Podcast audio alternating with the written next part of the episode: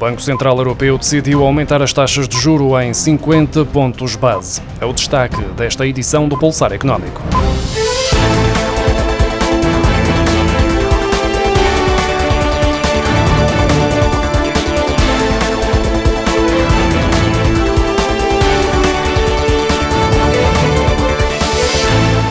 Banco Central Europeu decidiu esta quinta-feira aumentar as taxas de juro em 50 pontos base, acima do que tinha previsto na reunião realizada em junho. Foi ainda aprovado o instrumento de proteção da transmissão, uma ferramenta para prevenir a repetição de uma crise de dívida soberana na zona euro.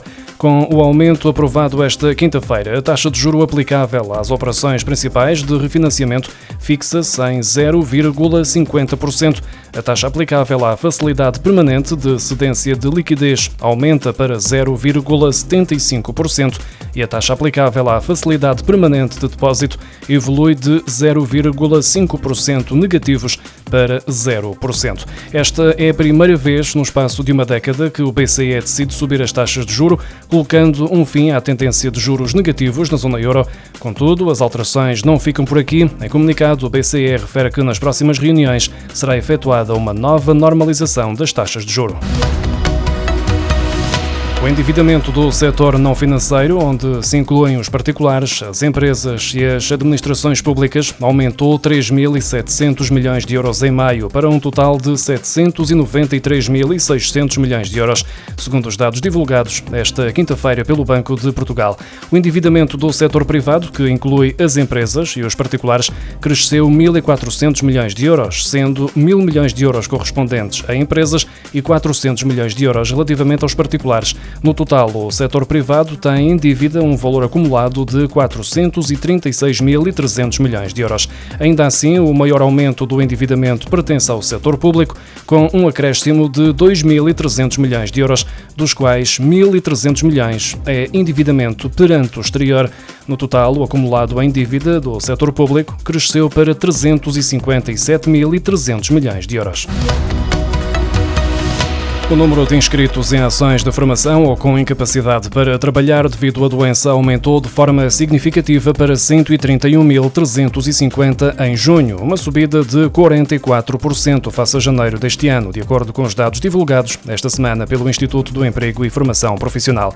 Estes números ajudam a explicar, em parte, a queda acentuada dos desempregados inscritos, tendo sido registada uma diminuição de 20% para 282.453, o que significa que há menos 73.415 inscritos. Se a comparação for feita com junho de 2021, verifica-se uma descida de 25,3%, correspondente a menos 95.419 desempregados. Na quarta-feira, quando foram divulgados os dados referentes ao número de inscritos, o Ministério do Trabalho afirmou em comunicado que o desemprego atingiu o valor mais baixo de sempre.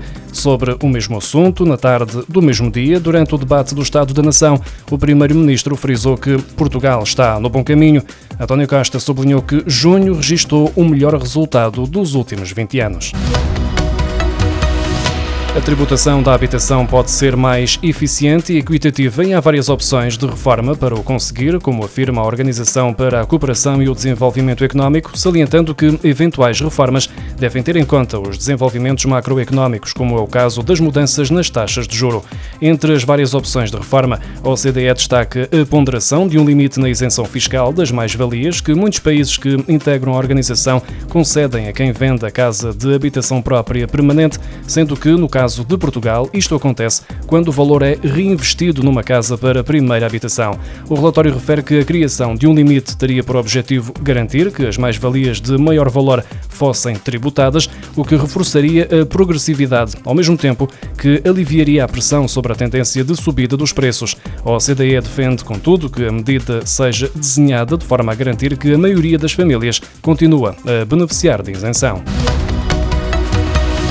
Uma disposição da Lei do Orçamento do Estado para 2022 cria a possibilidade dos contratos de arrendamento anteriores a 1990 e atualizados na sequência da revisão da Lei das Rendas de 2012 possam ser novamente revistos. Os inquilinos vão ter de fazer prova dos seus rendimentos, sendo que, se estes subiram, a renda também poderá aumentar. Por outro lado, o valor da renda não poderá ultrapassar o limite máximo de 1 quinzeavos do valor patrimonial do imóvel. Este teto mantém-se, mas o valor patrimonial do imóvel poderá ter aumentado. A Associação Lisbonense de Proprietários já está a aconselhar os associados a pedir aos inquilinos que façam prova do rendimento anual bruto corrigido da família de 2021.